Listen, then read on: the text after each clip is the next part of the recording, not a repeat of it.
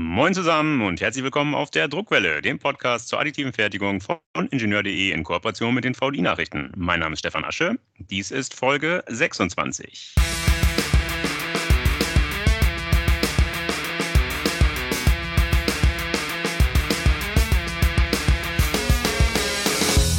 Heute geht es mal wieder um ein Kernthema der additiven Fertigung im industriellen Umfeld, nämlich um das Drucken mit Metall. Das gängigste Verfahren ist aktuell das pulverbettbasierte Laserstrahlschmelzen, kurz LEBF. Die regelmäßigen Hörer der Druckwelle kennen das. Ich versuche es kurz zu erklären.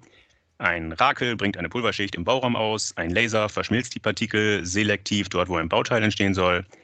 Dann senkt sich die Bauplattform um ein winziges Stückchen, neues Pulver wird ausgebracht und das Spiel beginnt von vorne. So entsteht Schicht für Schicht das Bauteil wobei je nach Größe und Maschinenleistung dabei gerne mal Stund um Stund vergeht. Deutlich schneller geht das mit der sogenannten Wire-Arc-Technologie.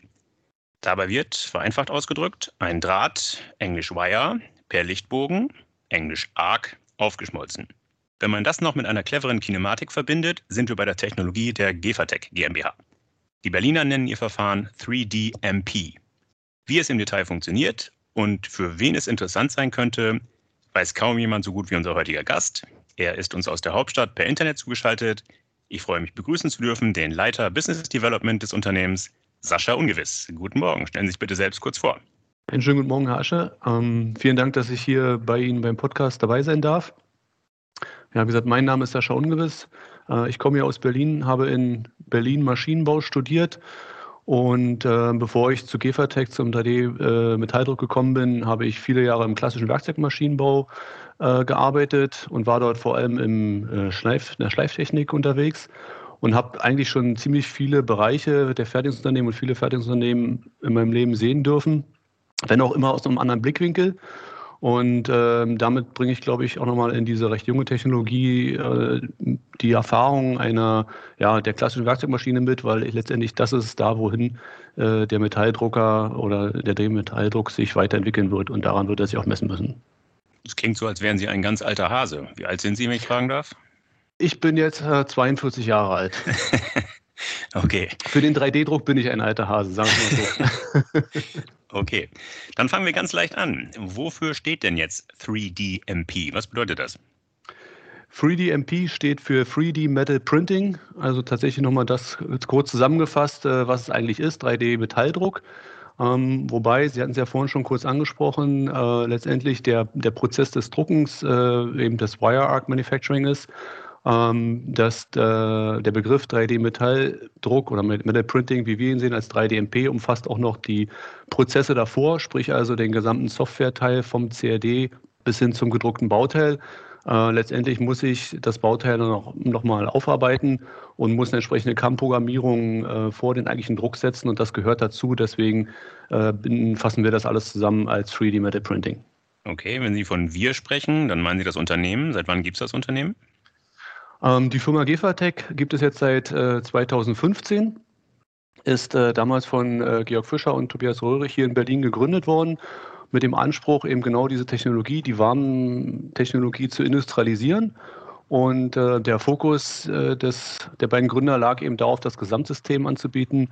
Also nicht einfach nur eine Maschine zu machen, sondern eben Maschine, Software und Prozessparameter so äh, gemeinsam zu kombinieren, dass man hier eine industrietaugliche Lösung anbieten kann. Und äh, heute, heute sind wir ca. 30 Mitarbeiter hier in Berlin mit dem starken Fokus eben auf der Prozessentwicklung und der Anwendung.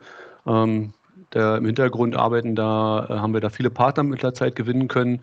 Ähm, mit der Firma EMAG, die unsere Maschinen baut, Fronius entsprechend für die Schweißquelle, aber auch für Stalpin, Böhler, Siemens und Linde, sodass wir letztendlich hier ein, ja, ein Gesamtpaket äh, zusammenbringen, was der Industrie ermöglicht, einfach und kostengünstig 3D-Metalldrucke äh, durchzuführen. Okay, bevor wir einsteigen in die Funktionsweise und die Maschinenarchitektur, skizzieren Sie bitte kurz, für welche Bauteile eignet sich das Verfahren? Wie groß dürfen die sein? Welche Losgrößen sind wirtschaftlich herstellbar? Skizzieren Sie mal bitte Ihre Kundschaft so ein bisschen. Genau, von den, von den Bauteilgrößen kann man vielleicht sagen ungefähr, wir reden, ja, ich sag mal so von 5 bis 500 Kilo aktuell, äh, in denen wir uns bewegen. Die Bauteile sind im Allgemeinen äh, gekennzeichnet durch eine geringe bis mittlere Komplexität. Und äh, interessant von der Wirtschaftlichkeit wird es häufig bei eher teuren und äh, schwer zersparenbaren Materialien. Ähm, man denkt meistens auch an Einzelteilfertigung, was sich aber nicht unbedingt sein muss. Es können auch Serien äh, gedruckt werden. Ähm, und wir bedienen eigentlich so ziemlich alle Industrietechniken, außer vielleicht die Medizintechnik. Das Interessante nochmal bei dem, bei dem äh, 3DMP äh, ist hier, dass wir in erster Linie auf den Ersatz von äh, Gussteilen, Schmiedeteilen oder eben für die Bearbeitung aus dem Vollen gehen. Also mhm. da, wo äh, letztendlich klassische Verfahren an ihre Wirtschaftlichkeitsgrenzen kommen, äh, da steigen wir ein. Es geht also hier nicht unbedingt, Sie hatten es ja vorhin angesprochen, das weit verbreitete Pulverbettverfahren, darum, neue Bauteile zu entwickeln äh, und für den Fertigungsprozess anzupassen, sondern wir ersetzen klassische Bauteile, die einfach heute aktuell nicht in der Wirtschaftlichkeit bei der Großgröße gefertigt werden können. Okay, welche Materialien lassen sich mit Ihrer Maschine in Form bringen? Ähm, grundsätzlich können wir alle Materialien, die sich äh, schweißen lassen, auch äh, für den 3D-Metalldruck nutzen. Wir setzen daher vor allem schon bereits vorhandene äh, Schweißdrähte ein. Also es gibt damit eine, eine sehr große Auswahl an Materialien, die für den Prozess einsetzbar sind. Allerdings muss man ganz klar sagen, dass für die industrielle Anwendung müssen diese äh, Materialien erst entsprechend äh, entwickelt werden. Es müssen äh, die Parameter entwickelt werden. Es müssen Materialeigenschaften nachgewiesen werden, um sie dann auch tatsächlich für ein Bauteil einzusetzen, einsetzen zu können. Und ähm, das ist auch eine unserer Aufgaben, die wir als GEFATEC sehen, dass wir mehr und mehr Materialien, die ich sag mal, vom Grundsatz her verfügbar sind, qualifizieren und so unseren Kunden einen qualifizierten Prozesssatz äh, zur Verfügung stellen, damit sie mit äh, ja, Materialeigenschaften äh, arbeiten können, die es schon gibt. Okay, damit kommen wir zur Kernfrage. Erläutern Sie bitte Schritt für Schritt und en Detail, wie funktioniert das 3D-MP oder 3D-MP-Verfahren? Und für Sie als Hintergrund, die meisten der Hörer sind Ingenieure, also wir dürfen durchaus ins Detail einsteigen.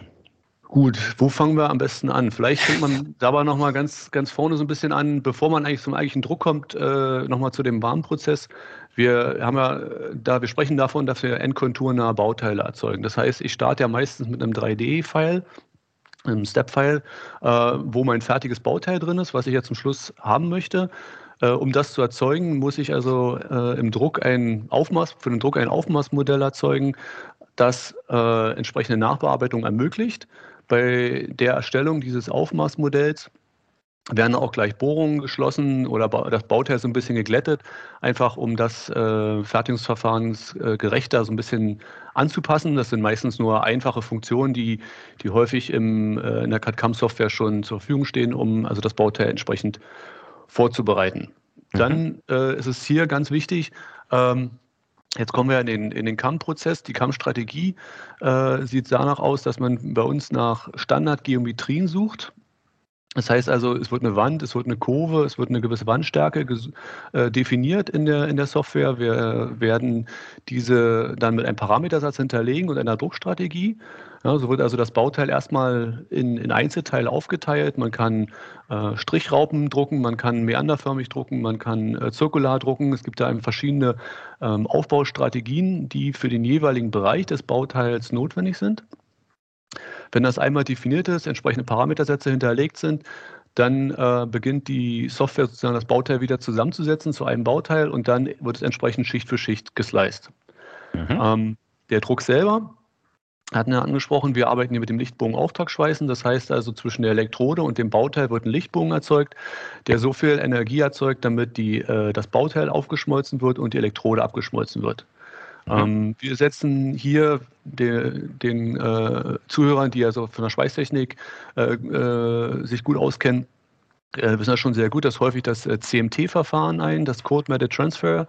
Verfahren. Hier geht es darum, dass also der ähm, Schweißdraht leicht oszilliert, um die Schweißperle auf der, in der Schmelze abzulegen, um dann mal äh, die Spritzeranfälligkeit zu reduzieren und auch um weniger Energie im Prozess äh, zu nutzen. Mhm. Das erstmal vom, vom Grundsatz und vom Prozess her erstmal nochmal, dann vom, wie, wie arbeiten wir dann in der, ähm, in der Maschine. Äh, wir haben die Möglichkeit, äh, dass wir die, äh, dass wir dreiachsig oder fünfachsig arbeiten. Bei uns ist es so, die Maschine äh, hat drei orthogonale Achsen, an denen der Schweißkopf hängt. Der hängt also immer senkrecht von oben nach unten, von oben runter. Das hat den Vorteil, dass wir immer in optimalen Wandlage sind.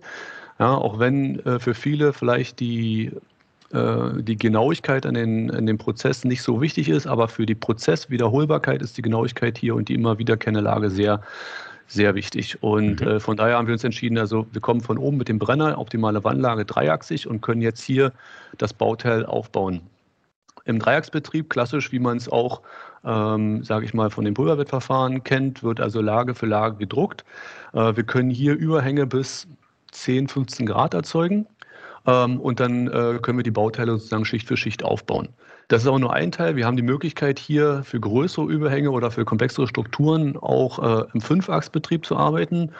Dazu gibt's, wird unter dem äh, Brenner ein äh, Drehschwenktisch positioniert, der also ermöglicht, das Bauteil in zwei weitere Freiheitsgrade zu manipulieren.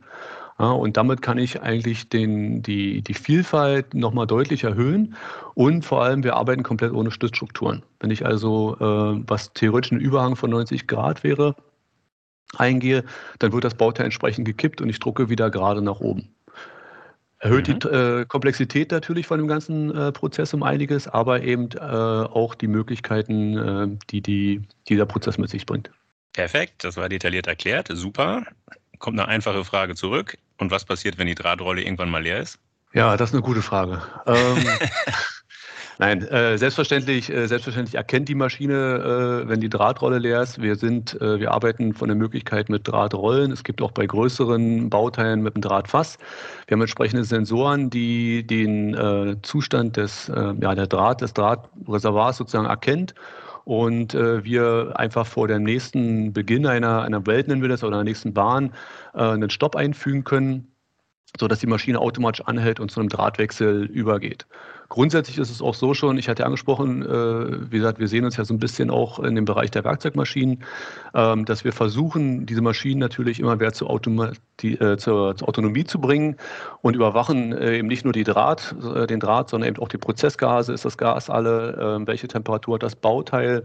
Ja, wir äh, können automatisch ähm, Kühl, Kühlfahrten machen, wenn sich die Zwischenlagentemperatur ähm, erhöht. Wir können aber auch die Möglichkeit der Stromkontaktrohr automatisch wechseln. Ja, das ist so typisches Verschleißteil im Prozess, sodass wir eben Stück für Stück den Grad der Autonomie anheben, um da eben äh, die auch da, auch wenn wir schneller sind, natürlich größere Bauteile aufbauen, langen Prozesszeiten möglichst mannlos äh, zu bedienen. Sie hatten es eingangs erwähnt, der Draht ist gleichzeitig die Elektrode, die abgeschmolzen wird. Welchen Durchmesser hat der Draht, Schrägstrich, die Elektrode?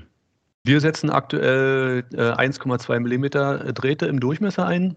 Ähm, das hat sich für uns so ein bisschen als Sweet Spot ergeben, die Möglichkeit, entsprechende Auftragsraten zu realisieren, also nicht zu dünn äh, zu machen, aber auch nicht zu hoch, um den Energieeintrag und damit die Kühlzeiten äh, optimal auszubalancieren. Ähm, hinzu kommt, dass wir eben, eben möglichst versuchen, eben den äh, CMT-Prozess einzusetzen, wo eben dieser Draht der oszilliert und der auch da aufgrund der Massenträgheiten bei 1,2 mm aktuell eine Grenze gesetzt ist. Sie verkaufen zertifizierten Draht, wenn ich Sie eingangs richtig verstanden habe. Muss der Kunde diesen Draht nehmen oder kann er Standardware verwenden? Grundsätzlich kann der Kunde jeden Draht verwenden, den er, den er möchte. Ähm, mhm. Wichtig ist zu verstehen, dass wir, dass der Draht halt einen sehr starken Einfluss auf den Prozess hat. Material ist eben nicht gleich Material und damit verhält sich das auch ein bisschen anders, auch wenn es vielleicht von den grundsätzlichen Legierungselementen ähnlich ist. Und äh, wenn wir unsere, wenn wir, wenn wir eben Garantien für unsere Parameter äh, geben, dann muss auch entsprechend äh, unser Draht oder der Draht unserer Partner, die wir da vorgeben, eingesetzt werden. Ich hatte gesagt, ein großer Vorteil Ihres Verfahrens ist die sehr hohe Aufbaugeschwindigkeit. Wie groß ist sie denn? Verraten Sie uns das? Kubikzentimeter pro Stunde, Kilo pro Stunde, was ist da möglich? Genau, also wir ähm, Aufbauraten grundsätzlich wie mit allen Verfahren ist natürlich immer stark material- und geometrieabhängig. Klar. Wobei man eben äh, ähm, ja, sagen kann, dass wir aktuell Prozesse haben, die im Bereich 5 bis 6 Kilogramm pro Stunde Materialaufbau äh, ermöglichen. Äh, wichtig hier bei uns ist eben immer zu verstehen, dass natürlich auch durch den hohen Energieeintrag äh, die Wärmeableitung gewährleistet sein muss. Das heißt also, eine Kühlung ist hier, ist hier durchaus, ähm, durchaus wichtig. Ähm, wir haben also neben dem, neben dem Prozess des Druckens eben auch immer wieder Kühlzeiten äh, integriert. Die, hier kommt es eben darauf an, wie stark ist die, der Wärmeabfluss, kann ich vielleicht im Batch mhm. drucken, äh, um die Möglichkeiten der, äh, ja, der, äh, des Prozesses voll ausnutzen zu können, beziehungsweise habe ich eine optimierte Kühlung, wenn ich zum Beispiel eine Serie drucken will, wo die Geometrie immer gleich ist, dann habe ich auch die Möglichkeit, äh, die Kühlung gezielter einzusetzen und so äh, die Aufbauraten entsprechend hochzuhalten. Es handelt sich also grundsätzlich um einen Schmelzprozess. Dementsprechend, wie hoch ist die Materialdichte nach dem Druck? Ähm, auch das wieder ist so ein bisschen abhängig von dem, äh, was dort gedruckt werden soll, was für Werksteig, äh, Werkstoffe gedruckt werden. Aluminium neigt beispielsweise äh, deutlich stärker zur Porosität als, als Edelstähle. Auch den Prozess selber kann man natürlich, äh, mit dem Prozess selber kann man die Porosität im Bauteil äh, beeinflussen. Ja? Also wenn letztendlich das, das, je nachdem, welche Aufbaustrategie ich verwende, welche Wärme ich äh, habe, das Schmelzbad länger flüssig ist, hat es die Möglichkeit für die Gase eben auch länger äh, mehr Zeit auszugasen und damit eben auch den Porenraum zu reduzieren.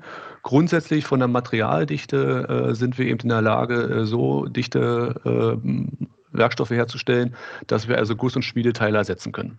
Wie gesagt, Vorteil ist sehr hohe Aufbauraten.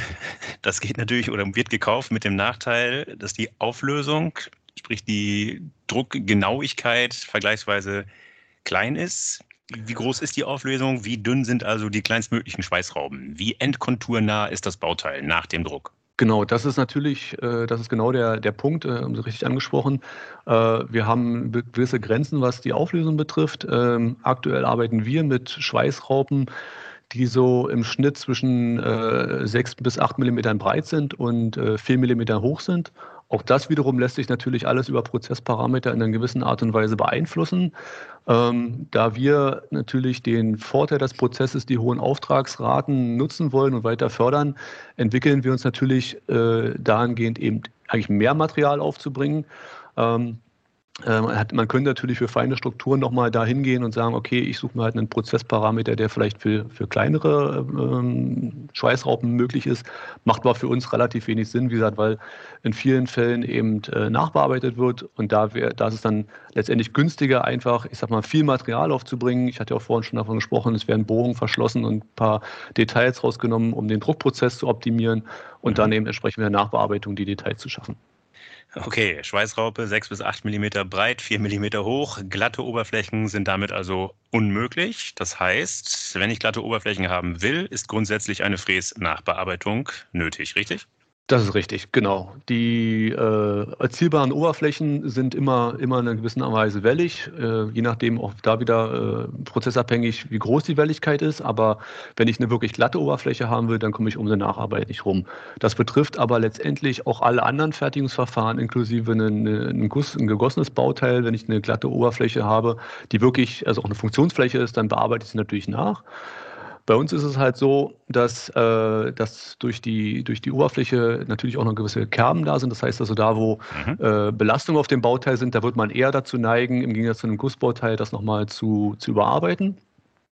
Wir sehen auch noch, dass es, ich sag mal, in der, äh, in der Industrie noch zu wenig Erfahrung mit äh, Teilen as printed gibt, wobei wir immer mehr da, da letztendlich hingehen, weil wir wollen es ja nicht die Kosten erhöhen, sondern wollen es bloß die Kosten senken und äh, dass eben auch die gedruckte Oberfläche so anerkannt wird und so genutzt wird. Und äh, ja, die ersten, die ersten Bauteile gibt es in diesem Bereich. Geht also beides und häufig auch in der Kombination. Wenn eine Fräsnachbearbeitung in aller Regel nötig ist, ist auch ein Umspannen immer nötig, kostet Zeit, kostet Geld, ist aufwendig. Wirft für mich die Frage auf, und ich bitte Sie, Sie zu entschuldigen, ich bin kein Maschinenbauer, aber ich frage mich, warum integrieren Sie keinen Fräskopf in Ihren Drucker?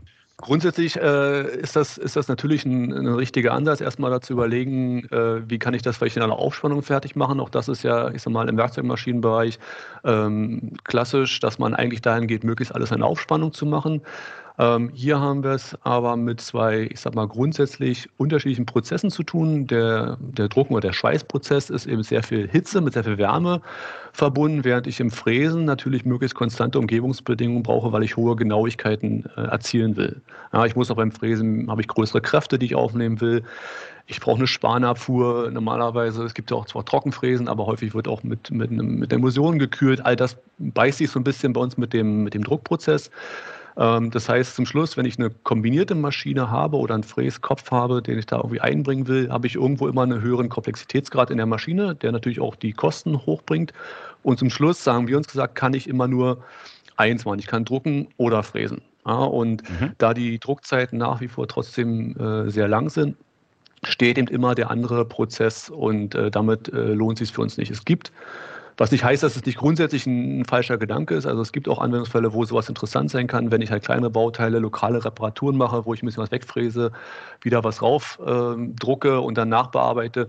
Ist das, äh, ist das vielleicht äh, möglich oder interessant? Für uns liegt der Schwerpunkt natürlich in neuen Bauteilen, großen Bauteilen und da ist eben die Maschine drauf optimiert. Ja? Und äh, dazu kommt, ähm, dass unsere Kundenklientel haben eben eigentlich fast alle Fräsmaschinen und unser Prozess geht ja dahin mit der endkonturnahen, äh, dem endkonturnahen Fertigung, dahin, dass Fräsbearbeitung eingespart wird. Das heißt also, unsere Kunden haben, wenn sie ganz viele Drucker von uns haben, irgendwann auch ganz viele Fräsmaschinenkapazitäten frei, weil sie keinen großen Klotz mehr bearbeiten müssen, sondern nur noch Endkontur nachfräsen und damit haben wir die Kapazität sowieso schon vorhanden.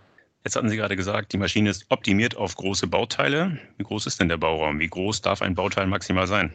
Genau, wir haben, wir haben zwei verschiedene Baugrößen. Das, äh, und jede, es gibt es nochmal als dreiachsige oder fünfachsige Version, wie ich vorhin schon angesprochen hatte. Bei der kleinen Maschine reden wir äh, von einem Bauraum von ca. 700 mal 900 mal 1250 Millimeter im Dreiachsbereich. Also das ist schon, schon ordentlich. Ja, wir ja. reden immer von der kleinen Maschine. Und die, die, große, die große Maschine äh, ist dann eher in der Kategorie äh, ähm, Zimmergröße des, des, der Gesamtmaschine und da mal ein Bauraum von äh, 1,1 Meter mal 1,4 Meter mal 1,7 Meter im dreiachsigen Bereich. Also äh, durchaus, durchaus große Bauteile. Im, im Fünfachse-Bereich durch den Schwenktisch und die Geometrie des Schwenkens äh, ergeben sich dort natürlich ein paar Einschränkungen. Aber äh, wir hatten es ja auch schon eingangs mal angesprochen, bis 500 Kilo Bauteile, also das sind schon größere Bauteile. Sie sagen, die große Maschine ist so groß wie ein Zimmer. Was heißt das in Quadratmetern und wie viele Quadratmeter Footprint äh, beansprucht die kleine Maschine? Da muss ich jetzt selbst nochmal, also die große Maschine, da reden wir von viereinhalb Meter mal viereinhalb Meter und auch vier, fast 4,5 Meter groß. Mhm. Ja, das ist, das wird auch, die wird auch komplett äh, demontiert, um sie zu transportieren. Und bei der kleinen Maschine, das ist, äh, das ist noch eine, eine Hakenmaschine, die wir so äh, im Gesamtheit bewegen können. Da reden wir von ähm, ja, zweieinhalb Meter mal drei Meter als, als Fläche und knapp drei Meter Höhe. Okay, dann lassen Sie uns kurz über Geld reden. Was muss ich investieren, wenn ich eine kleine oder eine große Maschine haben will? Ähm, also die, die Maschinen ist natürlich auch ein bisschen von, vom Ausstattungsgrad her, äh, gehen irgendwo in den mittleren bis oberen sechsstelligen Bereich, werden die angeboten. Das ist so ungefähr die, die Region, in der wir uns bewegen, ja. Wenn ich so eine Maschine haben will, was brauche ich in meinem Unternehmen? Was muss an Infrastruktur vorhanden sein? Wir hatten jetzt gerade im Prozess, hatten wir nicht über Schutzgas gesprochen, glaube ich. Schutzgasanschluss mhm. ist, aber, ist aber notwendig, nehme ich mal an. Ähm, Schutzgas gibt es Möglichkeit, das, äh, ich sag mal, äh, über, über Flaschen, über Batterien zuzuführen. Ähm, Druckluft ist meistens das, was wir brauchen und Strom. Mhm. Das sind eigentlich so die, die Hauptpunkte, die, die ich als Infrastruktur in der, in der Halle brauche. Okay, Sie haben eingangs viel über die Software erzählt. Frage ist, ist die Software dabei oder muss ich die extra kaufen? Genau, sie ist, äh, sie ist mit dabei. Äh, Software ist hier natürlich ein äh, ganz wichtiges, äh, ganz wichtiges Teil unseres Gesamtpakets, denn ohne Software kann man mit der Maschine äh, wenig anfangen. Wir sind, äh, wir sitzen da mittlerweile äh, komplett auf die Lösung von Siemens. Das heißt, dass wir haben mehrere, mehrere Sachen dort im Einsatz. Das erste ist erstmal die reine Maschinensteuerung. Also ja, wer sagt mir denn, wie die Achsen verfahren, die ganze Sensorik, Aktorik in der Maschine. Da arbeiten wir wie viele äh, im Werkzeugmaschinenbereich auch mit einer äh, Siemens 840D-Steuerung. Ja, wir wollen ja, wie gesagt, wir stehen ja letztendlich neben der Fräsmaschine, neben der Drehmaschine. Das heißt, unsere Kunden sind diese Möglichkeiten der Eingabe, der Maschinenkontrolle und auch der, der Service und das, der Wartung der, der Steuerung gewohnt. Ja, und äh, finden sich da eben sehr schnell wieder. Das war eben einer unserer Ansätze auch, um, ich sag mal, die Schwelle, die Schwelle äh, für diese neue Technologie möglichst niedrig zu halten. Und als zweiten, als zweiten wichtigen Softwareaspekt, das hatten wir vorhin, das Thema ist die CAM-Software. Äh, die ja letztendlich die Intelligenz dafür ist, wie das Bauteil aufgeteilt wird, wie es gesliced wird und wie ich damit dann entsprechend die Bahn, die äh, in die Maschine übergeben kann. Ähm, auf dem Almforum vor ein paar Wochen haben wir auch hier jetzt äh, kürzlich die Partnerschaft mit Siemens nochmal veröffentlicht im CAM-Bereich. Das heißt also alle, ich sag mal, speziellen Gefatec-Module, die wir da entwickelt haben für entsprechende CAM-Programmierung, werden in das Siemens NX-Software integriert was eben äh, die Möglichkeit erlaubt, für unsere Kunden die gesamte Prozesskette in einer Software abzubilden. Das heißt, die Siemens-Steuerung, sagen Sie, wird von den meisten Maschinenbedienern, ist denen bekannt, kennen sie. Das heißt, jemand, der die Maschine bedient, bedienen will, muss nicht zwingend ein Ingenieur sein. Genau. Sie, genau, sie sind in der, ist im Fertigungsumfeld sind die bekannt, wie gesagt, im Konstruktionsumfeld, im CAM-Software-Bereich ist die NX bekannt, also da findet man sich wieder und eben an der Maschine selber äh, ist, es, äh, ist es entsprechend bekannt. Das heißt, hier hat es von Vorteil äh, vor allem eher vielleicht, äh, wenn man aus dem Schweiß ähm, äh, Schweißerfahrung mitbringt, aber ich muss dort kein, äh, kein Doktor, Professor oder Ingenieur sein, um mich grundsätzlich in der Maschine wiederzufinden. Das, genau, das ist nicht unser Anliegen. Wir wollen ja in die Industrie, wir wollen dorthin, wo die Maschinen Bauteile herstellen. Kommen wir nochmal zu einer etwas schwierigeren Frage. Trauen Sie sich zu, mir zu erläutern, die Vor- und Nachteile A im Vergleich zum eingangs skizzierten Laserpulverbettschweißen auf der einen Seite und Unterschiede zum, es gibt ja auch das pulverbasierte Auftragsschweißen, wo eben kein Draht, sondern Pulver zugeführt wird. Wo liegen da jeweils Vor- und Nachteile?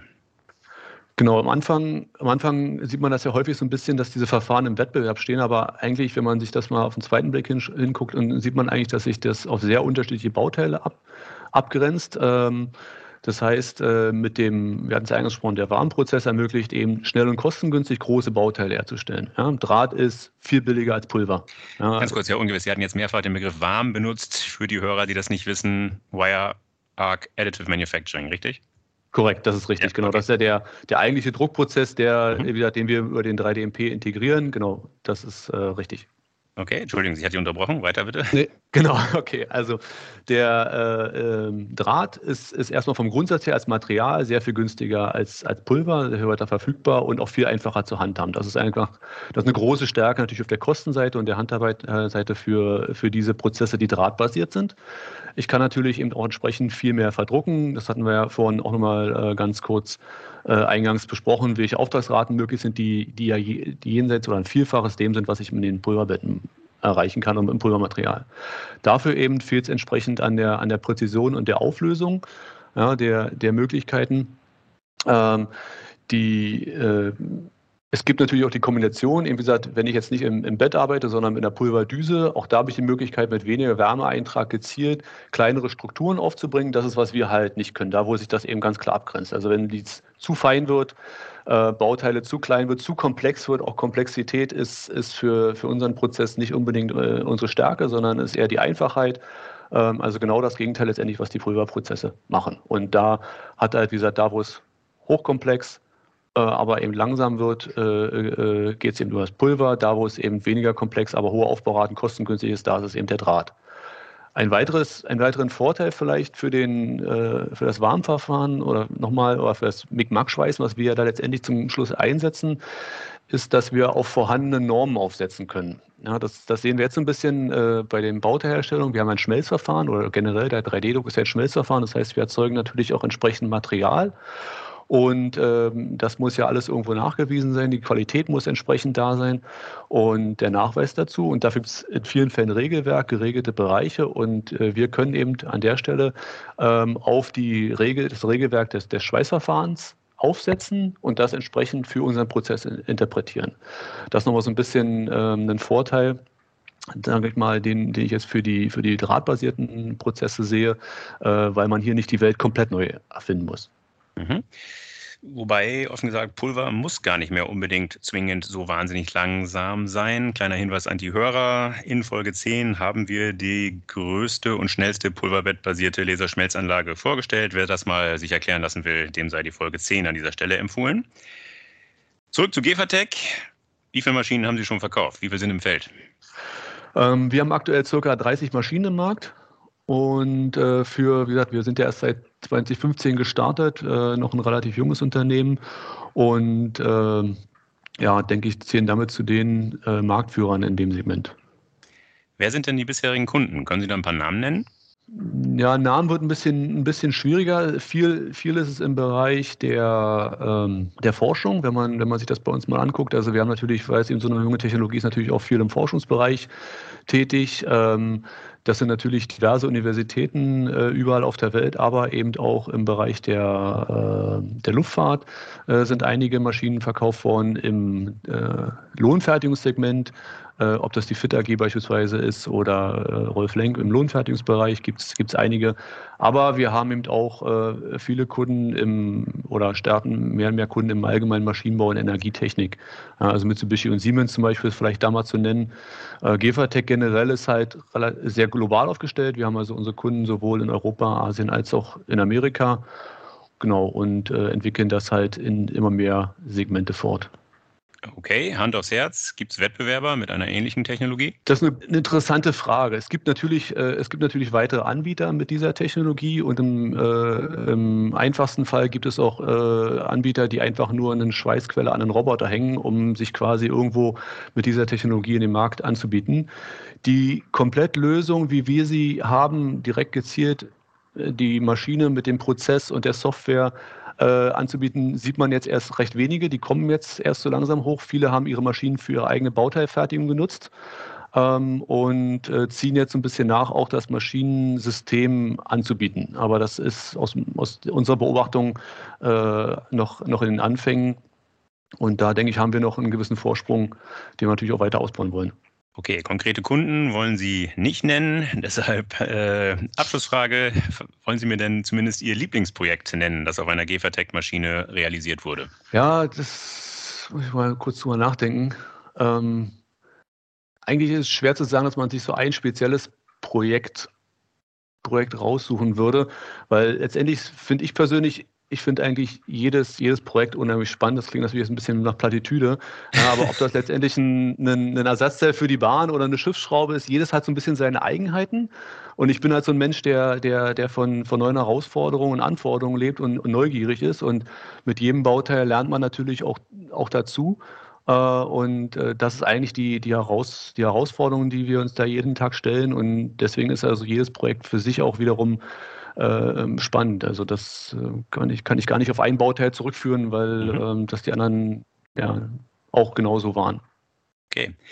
Prima, Herr Ungewiss, das hat Spaß gemacht. Ich danke Ihnen herzlich für das Gespräch. Vielen Dank. So, liebe Hörer, das war sie schon, die Folge 26. Ich hoffe, dass sie Ihnen gefallen hat. Dann empfehlen Sie uns gerne weiter. Sie finden die Druckwelle überall dort, wo es gute Podcasts gibt, also etwa auf Podigy, Spotify, iTunes, Google Podcast, Amazon Music Podcast und natürlich, last but not least, auf ingenieur.de. Wenn Sie Kritik äußern oder Anregungen geben wollen, dann freue ich mich auf Ihre Zuschriften. Sie erreichen mich unter der E-Mail-Adresse druckwelle.ingenieur.de. Sollten Sie auch an Technikthemen abseits des 3D-Drucks interessiert sein, empfehle ich Ihnen die VDI-Nachrichten. Wenn Sie mal kostenlos reinlesen wollen, schauen Sie doch bitte einfach mal unter www.vdi-nachrichten.com/lesen. Dort warten acht kostenlose E-Paper-Ausgaben auf Sie. Das war's für heute. Bleibt mir noch zu sagen, auf Wiederhören, munter bleiben und tschüss.